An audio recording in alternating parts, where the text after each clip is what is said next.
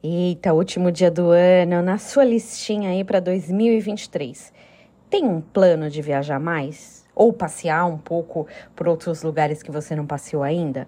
A gente sempre fica com a impressão de que dá para incluir uma diversão na lista.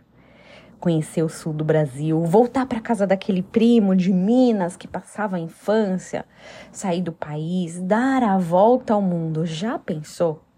Um casal canadense esse ano colocou essa ideia em prática de dar a volta ao mundo. Mas o motivo deles foi muito interessante, não só uma resolução de final de ano. Eles têm quatro filhos e três deles sofrem de um problema genético que vai causar a cegueira dessas crianças. Em algum tempo, eles não vão enxergar mais. Os pais quiseram então criar memórias visuais para que eles tivessem essas visões futuras. A mãe até comentou: eu não quero que ele conheça um elefante só dos livros, eu quero que ele tenha a lembrança de estar perto de um.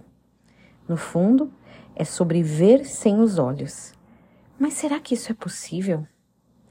E acontecerá depois que derramarei o meu espírito sobre toda a carne. Vossos filhos e filhas profetizarão, vossos velhos terão sonhos e vossos jovens terão visões. Olha que lindo. Esse texto de Joel 2:28 se aproxima cada vez mais da nossa realidade e fala sobre ter visões futuras. A restauração dos sonhos de quem sonha mais também, né? Ele fala que os vossos velhos vão sonhar, a vida não acabou. A visão de jovens que estão sendo enchidos de uma memória visual. Aí fica até uma pergunta, né? Será que a gente está enchendo a memória das visuais das coisas certas, dessas que realmente vão nos permitir até ter visões quando os nossos olhos naturais não enxergarem uma solução para algumas coisas? Tomara, né? Que o Senhor continue nos dando em 2023 a oportunidade de criar memórias celestiais, de ter visões lá do alto.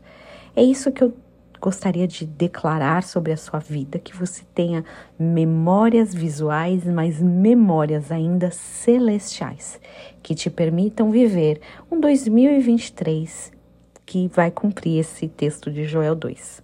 Um ano muito abençoado, que o Senhor derrame todas as bênçãos sobre a tua vida, é, que o Senhor te honre. Foi, tem sido um grande desafio né, gravar todos os dias, mas eu tenho certeza de que se esse áudio chegou até você, tem chegado até você, é porque Deus quer falar ricamente na tua vida e que Ele continue falando com você e você dando ouvidos a Ele. Um 2023 abençoado em nome de Jesus.